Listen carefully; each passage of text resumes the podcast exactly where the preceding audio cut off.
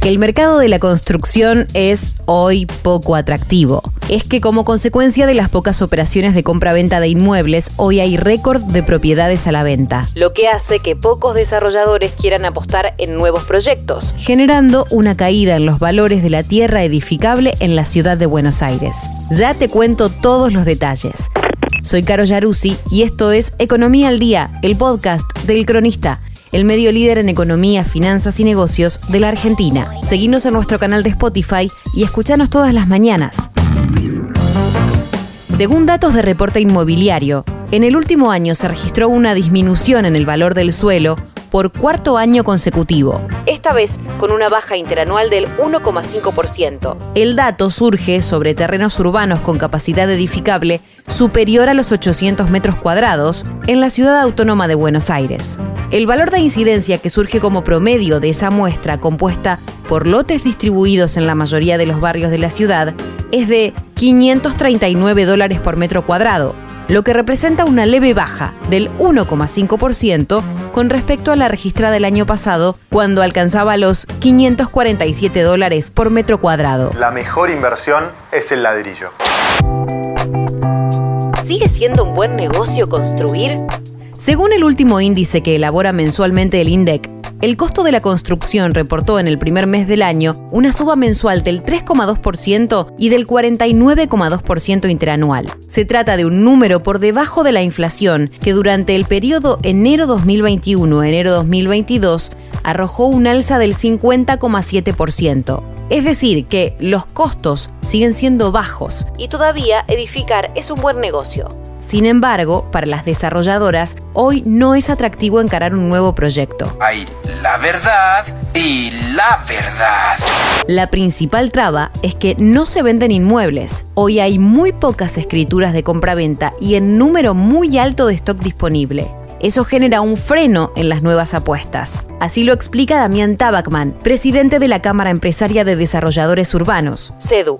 Hoy los pocos desarrolladores que apuestan a nuevas obras no solo tienen espalda económica para hacerlo, sino que en la mayoría de los casos se apoyan en convenios entre los dueños de las tierras. En general, se hacen trueques con los propietarios de los lotes con departamentos a futuro, agrega el empresario inmobiliario. Desde el sector de la construcción aseguran que las medidas empleadas por el gobierno desalientan las nuevas inversiones. Hoy hay muchas obras en marcha, pero la ley de alquileres mató por completo al inversor que apostaba en ladrillos. Por eso, hoy el que compra metros cuadrados es el inversor final, detalla Tabacman. La caída de los precios de los lotes para edificar en la ciudad de Buenos Aires muestra menor demanda por parte de las constructoras que suelen estar atentas ante nuevas oportunidades. Hay mucho stock del que aún no se pudieron deshacer, agrega. Y no es casualidad que las obras en marcha se ubiquen en los barrios más exclusivos y se inclinen hacia emprendimientos de lujo. Los edificios de categoría y el mercado ABC1 es el primero que se recuperará. Es la apuesta del 2023 para muchos desarrolladores, finaliza el empresario. Valor de la tierra, barrio por barrio.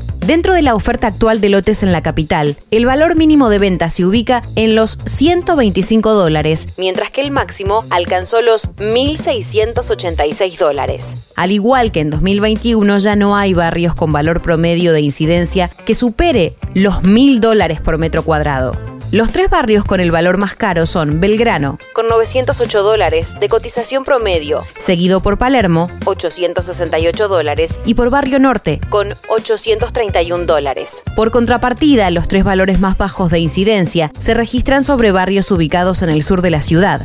La incidencia promedio más baja registrada es de 127 dólares. Se da en Villa Soldati, resultando un poco mejor cotizada la tierra en su barrio vecino de Villa Lugano, donde ese valor es de 259 dólares por metro cuadrado. Y por encima de ellos aparece Mataderos, con 296 dólares por metro cuadrado.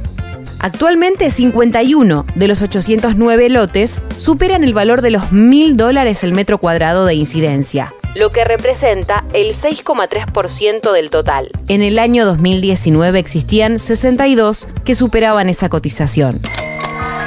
Esto fue Economía al Día, el podcast del Cronista. Seguinos en nuestro canal de Spotify y escuchanos todas las mañanas. Y si te gustó el podcast, podés recomendarlo. Texto, Belén Fernández. Coordinación periodística, Sebastián de Toma. Producción, SBP Consultora. Hasta la próxima.